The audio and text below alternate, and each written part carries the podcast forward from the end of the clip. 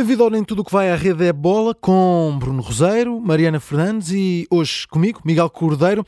Na segunda parte do programa de hoje vamos falar de futsal com Pani Varela, jogador da Seleção Nacional, seleção que chegou já a Amsterdão, nos Países Baixos, onde na quarta-feira inicia o Grupo A do Campeonato da Europa. Portugal defende o título. Uma conversa para escutar na segunda parte, para já Vamos à atualidade e vamos eh, começar pela principal notícia dos últimos eh, dias. Vamos falar de Djokovic, Bruno Rosero. Muita coisa para falar. Sim, vamos tentar aqui sintetizar uh, todas as coisas que existem para falar. Portanto, começou o Open da Austrália, já agora também convém uh, referir isso. A parte desportiva. Uh, a é? parte desportiva, sem grandes surpresas nos cortes tudo focado na, na questão da deportação de Novak Djokovic, um, ehm, que teve uh, o último capítulo na madrugada de sábado para domingo, quando uh, o Tribunal Federal decidiu interferir o recurso que ele tinha apresentado à revogação do visto, tinha sido ditada de forma direta pelo Ministro da Imigração, o Alex Ock. Um, ehm, em termos esportivos, e é bom começar com este ponto para não haver uh, dúvidas, é uma perda grande para o próprio e para o torneio, porque qualquer pessoa que gosta de ténis e que gosta de desporto gosta de ter sempre os melhores a jogar e ele é um dos melhores, independentemente de tudo, apesar de para mim não ser uh, propriamente favorito neste torneio, que me parece que tem o Medvedev como principal uh, favorito.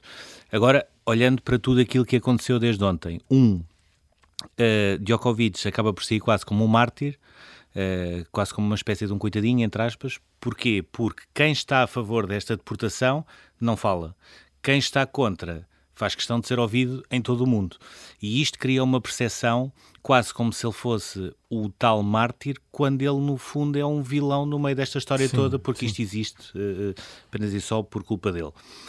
Depois existe aqui uma outra teoria que tem a ver com Uh, se era para ser deportado, não era preciso lá estar 10 dias. Mas isto é o maior engano e a maior falácia possível. Uhum. Porquê? Porque de segunda a sexta-feira, Novak Djokovic ia participar no Open da Austrália, estava a treinar na Rod Laver Arena, tinha entrado no sorteio e só é deportado porque, entretanto, se sabe que entre segunda e sexta-feira, que entre outras coisas violou isolamento, portanto, partindo do pressuposto que aquele teste PCR positivo é, é mesmo verdadeiro, portanto, violou o confinamento, ou o isolamento neste caso, que deveria ter feito, eh, mentiu às autoridades eh, fronteiriças e até mesmo quando diz que deu uma entrevista ao L'Equipe eh, infectado, uh, adultera as datas, porque uhum. ele recebeu um teste positivo no dia 16 e dia 17 andou sem máscara ao pé de crianças, todo contente da vida, e portanto até, por, até aí conseguiu uh, mentir.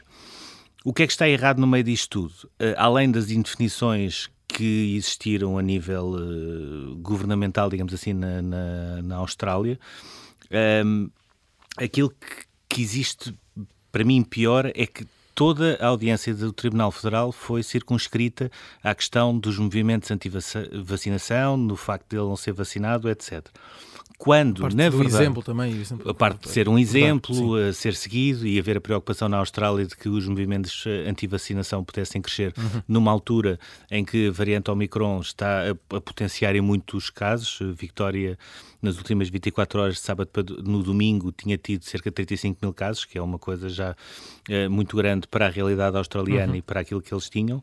Agora, Uh, uh, olhando de uma forma muito pragmática, podemos falar à vontade dos movimentos anti-vacinação ou não, à vontade. Há uma coisa muito clara. Um, Djokovic assumiu que violou a regra do isolamento e de, devia estar confinado e andava a dar entrevistas. Dois, mentiu para entrar na Austrália. Ponto final do parágrafo. Portanto, a partir daí, depois a questão do anti-vacinação, vacinação, etc., parece-me que é um assunto que se calhar não vale a pena uh, estar a tratar tanto. Olhando agora para aquilo que vai ser Djokovic, já se percebeu que vai ter um ano complicado. Indian Wells e Miami uh, nem sequer lá vai pôr os pés, porque nos Estados Unidos só entram uh, pessoas vacinadas. Monte Carlo também será um processo complicado. Uh, em Espanha, Itália, poderá jogar mais à vontade porque as regras são um bocadinho diferentes, mas entretanto já sabe que não vai fazer Roland Garros. E nesta altura aquilo que Djokovic deve fazer é, deve pensar o que é que quer fazer da vida dele, uhum.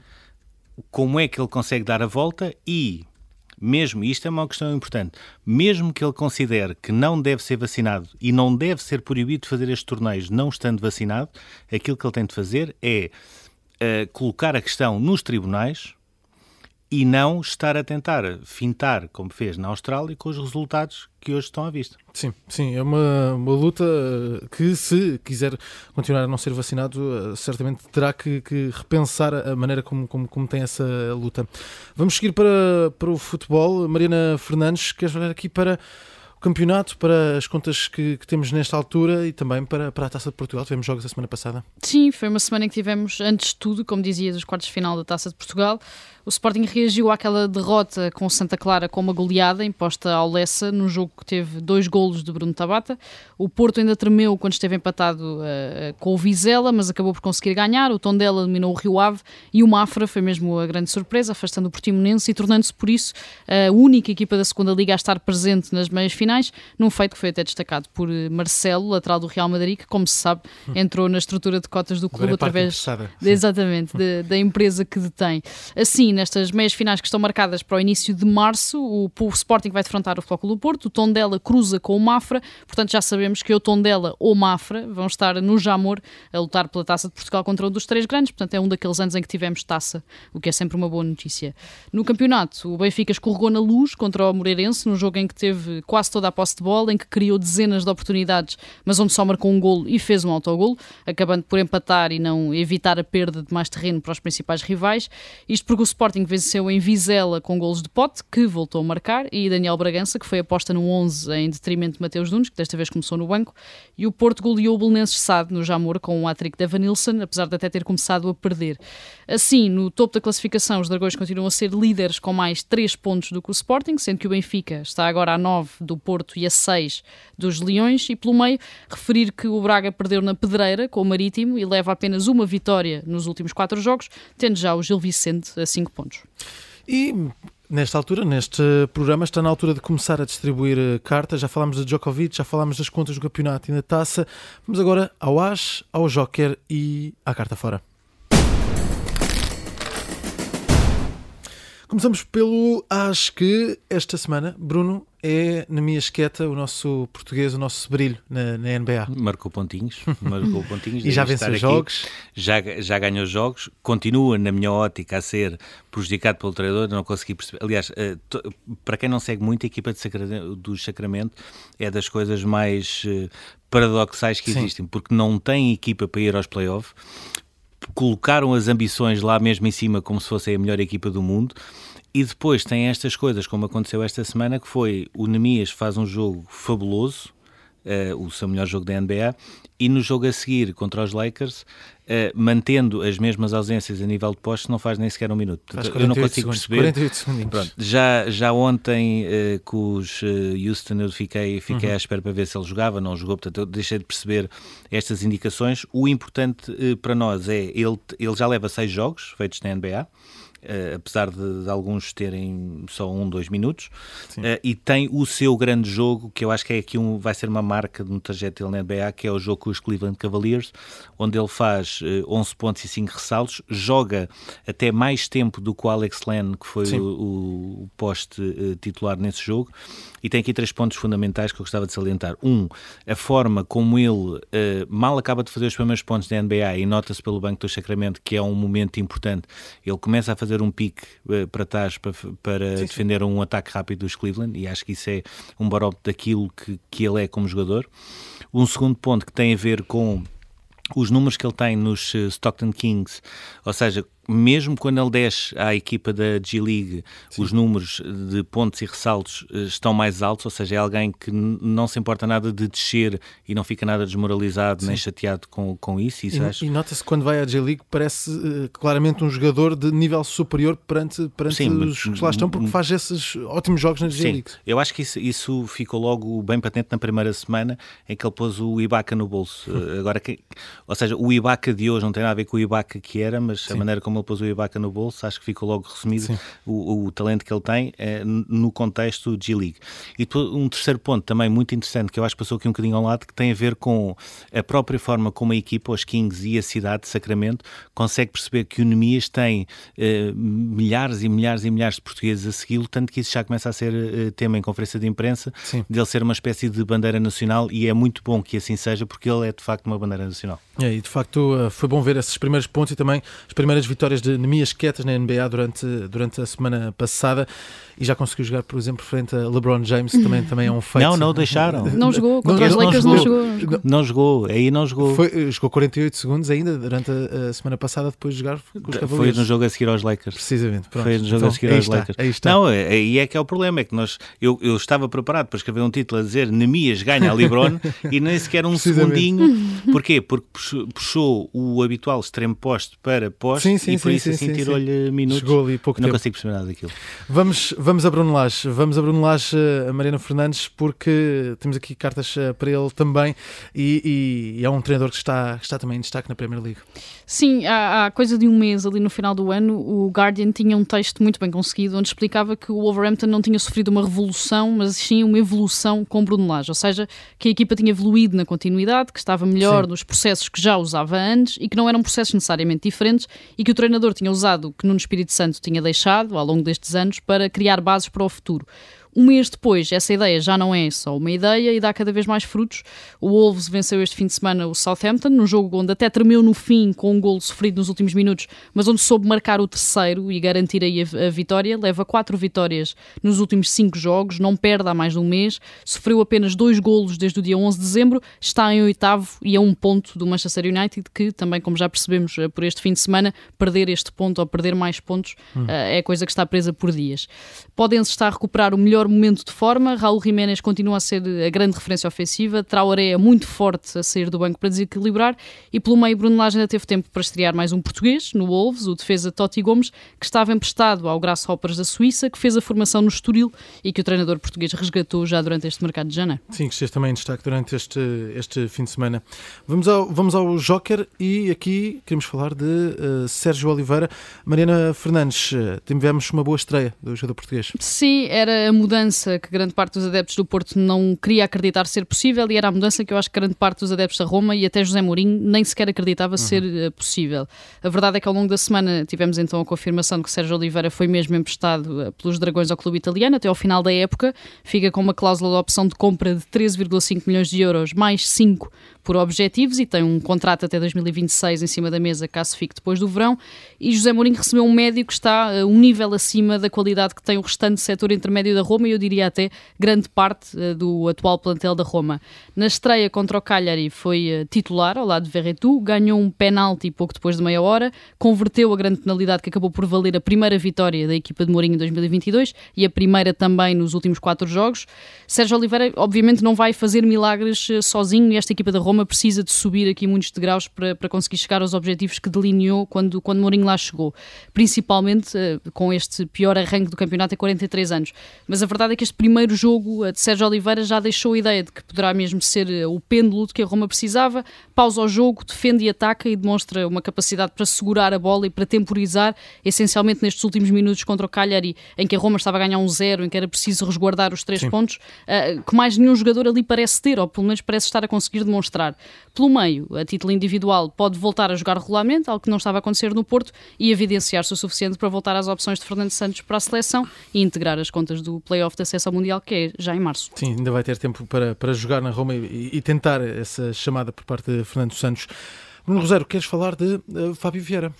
Sim, o Fábio Vieira que foi tema uh, no universo esportista, sobretudo a seguir ao jogo com o Vizela e depois das declarações do Sérgio Conceição, onde disse que ele era o jogador, uh, dos jogadores mais talentosos que existia da sua idade, mas que ao mesmo tempo teria de juntar outras características que estão fora de campo.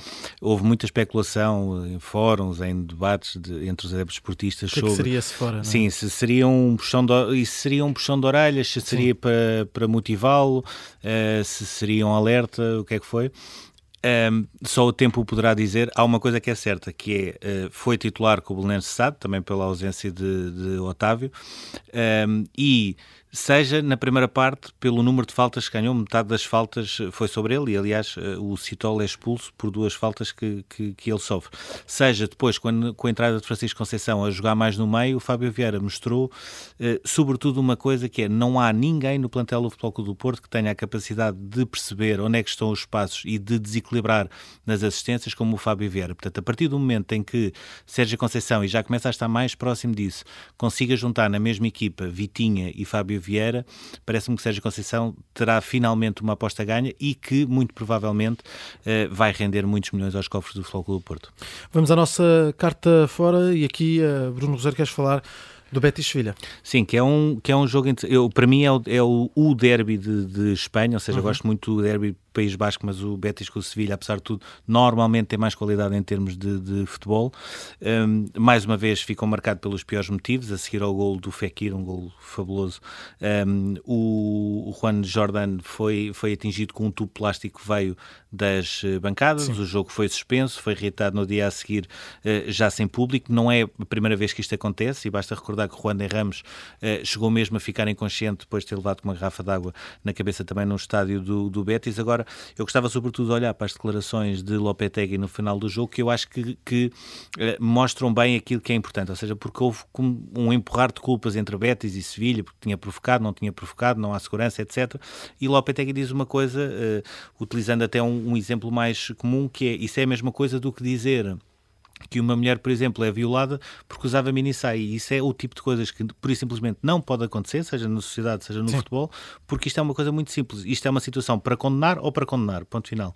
E enquanto, as, enquanto os espanhóis e enquanto na Andaluzia não se perceber isso mesmo, poderemos ter eh, este tipo de problemas. Sim. E, uh, Mariana, no teu caso, queres falar de Rafa Benitas, que uh, está mais uma vez de saída. Sim, literalmente uma carta fora, não é? Não uhum. resistiu à série de maus resultados no Everton, foi despedido ao fim de seis meses e meio, na sequência da derrota de sábado em casa uh, do Norwich.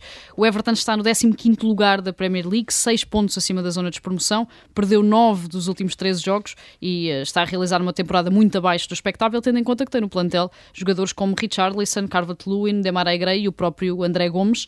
Rafa Benítez pediu desculpa aos adeptos no comunicado comunicado que fez entretanto, explicou que só se percebe a dimensão dos desafios quando já estamos dentro deles, tentou justificar também um bocadinho a ausência de resultados com as lesões, com a falta de contratações, sendo que nos últimos, nos últimos dias até perdeu a Dinha, que era um dos grandes uh, pilares desta equipa para o Aston Villa. A ida de Rafa Benítez para o Everton causou alguma celeuma na altura por ter ido para o rival do Liverpool, onde esteve durante seis anos, onde ganhou uma Liga dos Campeões, mas a verdade é que ficou provado ontem que eh, este treinador espanhol é um homem de Merseyside e não apenas um homem uh, de um clube, e durante durante o jogo em Anfield contra o Brentford, horas depois de saber que Rafa Benítez tinha sido despedido, os adeptos do Liverpool cantaram o nome do treinador, recordaram, uh, sabendo que ele tinha acabado de ser despedido do outro lado do rio. E uh, temos eh, pouco tempo, mas ainda vamos rapidamente ao nosso túnel.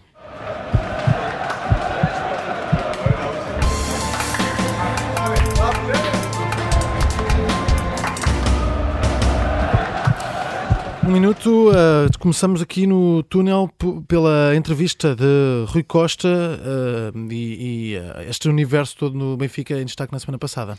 Sim, muito resumidamente dizer em relação ao Sporting que é muito provável que Frederico Varandas anuncie esta semana uhum. que é recandidato, sem grande surpresa, já se estão a recolher as assinaturas, tanto da parte dele como da parte de Nuno de Souza, vamos ver quem, quem mais é que consegue candidatar-se. Em relação à entrevista de, de Rui Costa, só dar aqui uma nota que passou ao lado, mas que é um ponto muito importante importante, que é quando ele diz à BTV que, de acordo com a auditoria que já foi entregue pela Ernst Young, que tinha sido pedida uh, após as eleições, não foram detectadas nenhumas irregularidades nos contratos de Derlis Gonzalez, Cláudio Correia e uh, César. E isto é importante porquê? Porque quando a Operação Cartão Vermelho rebenta, estes são os três contratos que, de acordo com o Ministério Público, mostram como Luís Filipe Vieira conseguia, no caso até de César, inflacionar o preço dos negócios para depois poder ter eh, benefício por, eh, próprio. E não deixa de ser interessante perceber se esta auditoria diz apenas e só uh,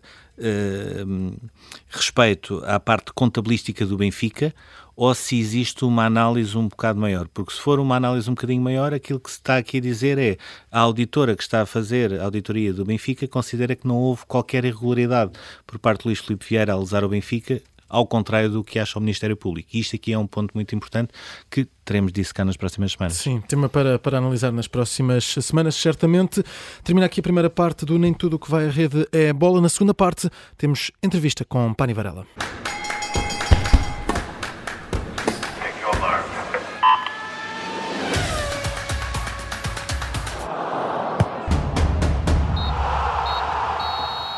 Bem-vindos à segunda parte do Nem Tudo o que vai à Rede é Bola, hoje com a entrevista gravada com Pani Varela antes da viagem para os Países Baixos. Pani Varela é campeão europeu e mundial de seleções, campeão europeu de clubes pelo Sporting, segundo melhor jogador do último Mundial e novamente nomeado para melhor do ano eh, da Futsal Planet. É uma das grandes figuras deste Campeonato da Europa que começa na quarta-feira nos Países Baixos. gostava de perguntar primeiro uh, como é que é voltar a treinar seu Ricardinho? É ah, estranho? boa noite, antes de mais, e obrigado pelo convite. Um, não é estranho, um, a vida segue. Nós sabemos, nós sabemos da importância que o, que o Ricardo teve aqui. Uh, há de ser sempre uma pessoa querida entre nós e se fosse por, por vontade nossa, uh, do nosso egoísmo, uh, nós queríamos que ele cá estivesse connosco, mas foi uma decisão dele temos que aceitar e respeitar essencialmente. Um, o, o, grupo está unido, uh, quem cá está vai, vai fazer o melhor que sabe e consegue, certamente. Um, não pensamos na, nas ausências, pensamos sim em quem cá está e no, no trabalho que nós temos que, que desenvolver daqui para a frente. Portugal chega a este europeu como campeão europeu, como campeão mundial também. É impossível não sentir essa pressão e não sentir essa expectativa ou é mesmo real aquela ideia de que é um desafio novo e de que é preciso fazer quase um reset e começar de novo? Não é quase. O reset já foi feito a partir do dia que nós cá chegamos. Porque se, se continuarmos a, a pensar ou a, ou a desfrutar ainda da festa que foi o Campeonato do Mundo ou o Europeu, facilmente vamos ter, vamos ter dissabores. Uh, tem que ser mesmo, ou já foi mesmo feito o reset, temos que começar, como disse o Mr. Brás, de novo cá embaixo da montanha, olhar para cima e saber onde é que nós queremos chegar e o que é que nós temos que fazer para lá chegar. Obviamente que, que hoje a vitória no Europeu e a vitória no Mundial já nos, já, nos, já nos deixa bem claro o que é que é preciso fazer, aproveitar também muito do trabalho que foi feito mas temos que fazer mais e melhor, porque se, se quisermos fazer igual, não vai servir certamente. É, esta é a segunda, uh, terceira grande competição uh, seguida de Portugal, nas últimas dois, uh, duas ganhou. Perguntava se, ehm, chegando ao Campeonato do Mundo como campeão da Europa, se sentiram aí que as equipas já olhavam de uma maneira diferente para Portugal? Eu, eu acho que há muito tempo que as equipas olham de uma maneira diferente para Portugal porque ano após ano ah, nós temos feito sempre bons, bons, ah, boas competições. olhando para os clubes portugueses também, ano após ano, têm feito boas prestações no, no, na Liga dos Campeões, no caso. Isso tudo faz com que as outras equipas olhem de forma diferente para nós mas isso para nós é um motivo de satisfação e de um pouco mais de responsabilidade. Porque se as outras equipas olham assim para nós, é porque o trabalho que aqui é feito tem sido bom e é porque nós temos qualidade. Ponto. Qual é que é a expectativa para esta fase inicial? Ou seja, como é que Portugal entra uh, neste europeu ainda numa fase uh, inicial e quais é que são os objetivos depois, se é levar realmente jogo a jogo uh, ou não? A grande expectativa é o, é o treino da manhã de manhã. não, quero, não quero estar a parecer repetitivo, mas isso é mesmo a realidade, é mesmo a, o mindset que nós temos aqui. É pensar sempre no que temos para fazer a seguir, não no jogo. Temos, temos amanhã um, um treino, vamos ter uh, um jogo contra a Macedónia do Norte, certo? Um, quando lá chegarmos, logo pensaremos no jogo contra a Sérvia, que é o primeiro, e depois assim sempre dia a dia, jogo a jogo, corrigir, melhorar e andar para a frente. Esse tem sido o nosso, a nossa mentalidade e, e é para continuar. O, a forma como Portugal eliminou a Sérvia no último Mundial, que teve de ir a prolongamento quando parecia ter o jogo eh, mais ou menos controlado, é também um sinal de que, eh, seja no Campeonato do Mundo, seja no Campeonato da Europa, deixou de haver equipas acessíveis, eh, seja para, para Portugal ou seja para qualquer candidato ao título. Exatamente.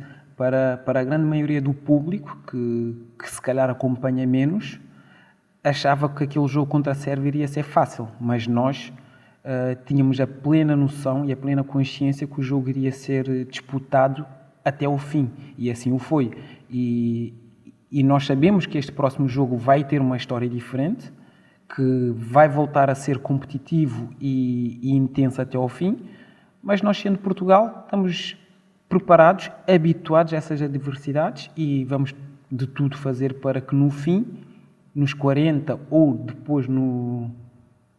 Neste caso é nos 40, uh, eh, sejamos nós a, a sorrir, que, que, é isso que nós vamos à procura. Vamos à procura de, de vencer jogo a jogo, de competir ao máximo, para que no final possamos, possamos estar todos felizes e possamos também trazer mais uma alegria ao povo português que tanto nos apoia, que tanto merece.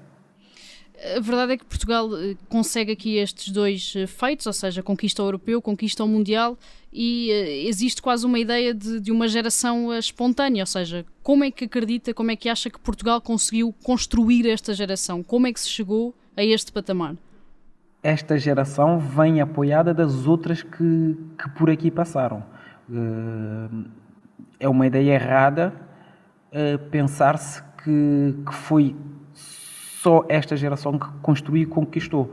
Uh, a FPF já vem a fazer este trabalho há muitos anos. Nós vamos aproveitando as sementes que os outros que cá passam deixam um, e só assim é que faz sentido. Nós, obviamente, tivemos a felicidade e a competência de ser nós a conquistar, mas acho que o trabalho já vem, já vem a ser feito há, há muitos anos atrás. O, com a saída do Ricardinho, uh, há, há, também alguns uh, jogadores já com quase estatuto de capitão, digamos assim, o Bruno Coelho, o, o Matos, etc. Mas o Pani já chega com, com muitas dezenas de internacionalizações, já também com, com 32 anos. Perguntava se se sente uh, de uma forma espontânea quase também um dos líderes da equipa e um elo de ligação, digamos assim, entre gerações.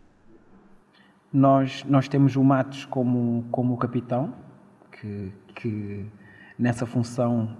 Que já está também habituado, um, já agora. Sou um pouco suspeito para o dizer, mas é, é um capitão exemplar e, e, e incrível. Um, mas como nós costumamos aqui dizer, somos todos um pouco. Uh, dentro daquilo que cada um de nós temos que fazer, todos nós sabemos a responsabilidade que, que temos aqui dentro e, essencialmente, todos nós sabemos qual a nossa tarefa aqui dentro.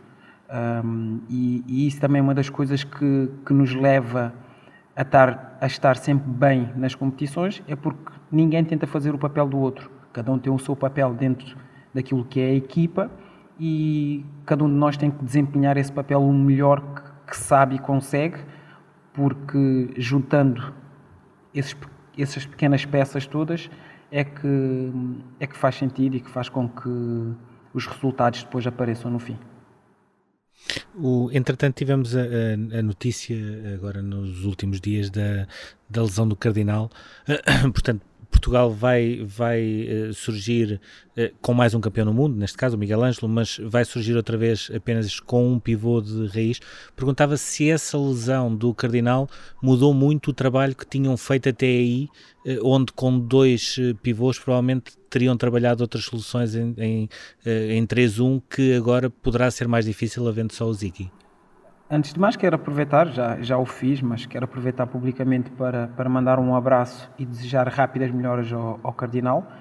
Uh, éramos 14, passamos a ser 15, da mesma forma que no Mundial uh, aconteceu com o Edu, infelizmente, para eles, mas nós que cá ficamos, vamos fazer de tudo para que, para que no final eles possam também sentir uh, alegria e e, ele sabe que vai continuar a fazer parte do grupo, apesar de, de não viajar connosco. Um, em termos de trabalho, continua tudo igual. Um, obviamente que, que, o Cardinal nos daria uma solução que mais ninguém aqui dentro tinha, essa, tinha essas características, mas não muda. Uh, não há o Cardinal, existem os outros 14, no caso, né? Existem os outros 14 que, acrescentam e dão coisas diferentes à equipa. Hum, não podemos ficar a lamentar, obviamente que, que ninguém deseja ficar fora, e, e ao Cardinal tem acontecido algumas vezes, infelizmente, mas nós que cá estamos, vamos trabalhar para que no final ele possa estar, estar connosco e estar feliz também. Paralelamente a esta, este preparação para o europeu, soube-se também há poucos dias uh, que o Pani está nomeado para melhor jogador de futsal do mundo, está no lote dos 10 finalistas. Foi a cereja no topo do bolo, pelo menos a título individual, uh, para este ano sem paralelo, tanto a nível de clubes como da seleção? A nomeação foi recebida com, com uma enorme satisfação, obviamente, mas não diria que que fosse ou que seja a cereja no topo do bolo. Uh, nós aqui andamos num desporto coletivo, então a cereja no topo do bolo há, de ser sempre a conquista coletiva. O individual é, é, consequência daquilo que o coletivo conseguiu fazer. Uh, eu, no caso, só me destaquei tanto porque a seleção portuguesa toda no Mundial esteve a um nível incrível. Uh, no Sporting, igual, tivemos um nível incrível. Também foi um ano em que nós conseguimos conquistar todos os troféus troféus que nós disputamos, um, mas a minha nomeação é, é consequência daquilo que, que, o grupo, que os grupos, neste caso onde eu estou inserido, uh, têm feito. Se, se não tivesse tanta qualidade, tanta competência à minha volta, certamente também não me destacaria. Por isso eu prefiro sempre olhar, uh, olhar para o coletivo ou, ou desta forma para as coisas. Obviamente que, que, que fiquei feliz, satisfeito, orgulhoso, porque de uma certa forma era algo que ali no íntimo desejava, ver o meu nome ali na lista, mas não é a cereja no topo do bolo, não. E se, e se fosse o Pani a fazer um, um, top 3 nessa lista, tam, também punha o Pani Varela? um, essa pergunta é complicada. Se calhar sim, se calhar não. Se calhar pelo, pelo correto não colocaria, obviamente, né? mas se calhar se formos olhar também para tudo aquilo que, que tem sido ou que foi a época desportiva passada, se calhar colocaria. Não, não, seria, não seria de todo errado, digamos assim. E com o Merlin e com o Eric já houve alguma aposta para ver quem é que ganha? É o perto paga? Não, não, por incrível que isto pareça, não, não falamos sequer sobre, sobre o desfecho de, desta nomeação. Uh, tanto nós aqui, eu e o Eric, como, como o Merlin, estamos focados, focadíssimos num, num outro objetivo bem mais importante que. Bem, bem, mais importante, sim, bem mais importante que, que ser ou não o melhor do mundo. Uh, temos um europeu pela frente e a preparação não nos tem deixado muito tempo para pensar no, no eu. Vamos, vamos pensar sempre no nós e depois Aliás, melhor dizendo, o, o, que dependia de mim já foi feito, o que dependia do Eric e do Merlin já foi feito, agora são as, são as outras pessoas que escolhem. E nós já estamos a, já estamos a preparar um europeu e não há muito tempo para, para ficar a, a pensar ou a fazer apostas nesse sentido. Pani já foi eh, campeão nacional, ganhou duas Ligas dos Campeões, jogador do Benfica e do Sporting, campeão europeu e mundial pela seleção, sendo que até foi decisivo uh, na final do Mundial. Era com tudo isto que sonhava quando jogava nos Patuscos em Via Longa ou nem sequer sonhava tão alto? Correção, três Ligas dos Campeões. três, três. ok. Um, sonhava em ser jogador da bola, ponto. Uh, ia estar a mentir se, se dissesse que lá nos inícios sonhava em ganhar isto ou aquilo, não. Sonhava em ser jogador da bola e em viver do meu sonho, digamos, no caso. E no que toca a isso, estou a conseguir cumprir e, e quero acreditar que ainda vou a meio do caminho.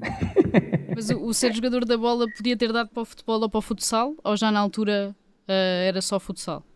Não, inicialmente futebol, que é o sonho de, de qualquer uh, miúdo, né? mas depois, quando, quando chega a Portugal e, e começo logo a praticar futsal em, em Vialonga, uh, devido a um primo meu, essa história já é conhecida, uh, já não quis outra coisa a não ser ser jogador de futsal, a verdade seja dita. Tive oportunidades de, de experimentar futebol, mas voltei sempre, voltei sempre para trás e ao, e ao, e ao futsal, que é, que é o que me dá mais prazer de, de praticar. Há, há, aqui uma série de números que são complicados de debater, por exemplo, no Sporting, o, número de títulos do Matos e do Benedito, na seleção o número de internacionalizações do Ricardinho, mas, mas apesar de tudo há, há aqui algo que põe o Panija ao nível do Ricardinho. São os únicos dois portugueses que já conseguiram ganhar a Liga dos Campeões por duas equipas. Perguntava se num futuro, uh, agora com, com 32 anos, se se conseguia ver a ganhar numa terceira equipa uh, jogando uh, no estrangeiro nos próximos anos. um, obviamente que, que, os três nomes que, que, que, você citou são, são pessoas ímpares no, no nosso desporto, mas eu gosto de, de, olhar e de pensar sempre: eu quero conquistar e quero construir o meu caminho sem olhar para os outros. Ponto. Uh, quero, acabar, quero acabar a minha carreira e dizer assim: ok, o Pani fez isto, não compará-lo com, com ninguém. Uh, no que toca a uma terceira equipa, sinceramente não sei dizer. Uh, estou feliz no Sporting, concentrado na seleção, logo se vê. E em termos de jogador de futsal, o, o que é que ainda tem para fazer? Tudo. Todas as épocas, todos os anos que, que, que começa, eu volto para o, para o início da montanha. E, e, acho que só assim é que faz sentido e só assim é que nos conseguimos uh, manter ao nível que nós estamos, porque se for achar que já conquistei muito, paro. Ou começo, ou começo a, a descer, né? Então, todos os anos ou todas as épocas, ou sempre começo uma competição, é como se eu nunca tivesse conquistado. Só assim, só assim é que eu consigo olhar e estar no desporto. A verdade é que já vivemos numa fase do desporto em que os atletas se preocupam cada vez mais com aquilo que vão fazer no final da carreira. Já pensa nisso, ou seja, já tem mais ou menos preparado aquilo que quer fazer uh, quando um dia a carreira desportiva terminar? Hum, hoje em dia já tenho melhor essa noção. Já, já houve alturas que me perguntaram e eu, e eu não, não, não sabia responder. Uh, gostava de, de ficar a fazer alguma coisa ligado com crianças, tanto que hoje em dia eu e um amigo meu, André Nabas, que também jogou futsal no Fundão, Belenense, etc., temos uma escolinha de futsal, um, mas não chega. É, agora é escolher um curso para tirar, estou nesse processo, já tenho o 12 concluído. Um, quero acreditar que tenho ainda mais alguns anos de futsal pela frente, que, que me dão uma janela maior para, para tentar encontrar aqui uma outra paixão, um outro amor assim. O, uh, só para terminar, uh, se no dia 6 de fevereiro aqui na Rádio Observador abrimos uma emissão especial com a final do Campeonato da Europa de Futsal uh, com Portugal de um lado, quem é que gostava de ver do outro? Tinha algum Não. prazer especial ser a Espanha? Bastava, bastava ser Portugal do outro. o resto era indiferente. que trabalhassem para lá chegar. bastava ser Portugal e assinava por baixo já. Depois deixava que, que os outros escolher, escolhessem o, quem, quem vinha do outro lado. A verdade é que, é que hoje em dia não vale a pena escolher adversários, porque já não existem jogos fáceis. Portugal lá estando, e espero que sim, quem vier a nossa mentalidade vai ser sempre a mesma. Quem vier é para, é para nós competirmos ao máximo e que no final sejamos sempre nós a festejar. Eh, muito obrigado, Pani Varela. Termina por hoje este Nem Tudo que vai à Rede da Bola. Daqui a pouco em observador.pt já pode ouvir este programa em podcast. Até já.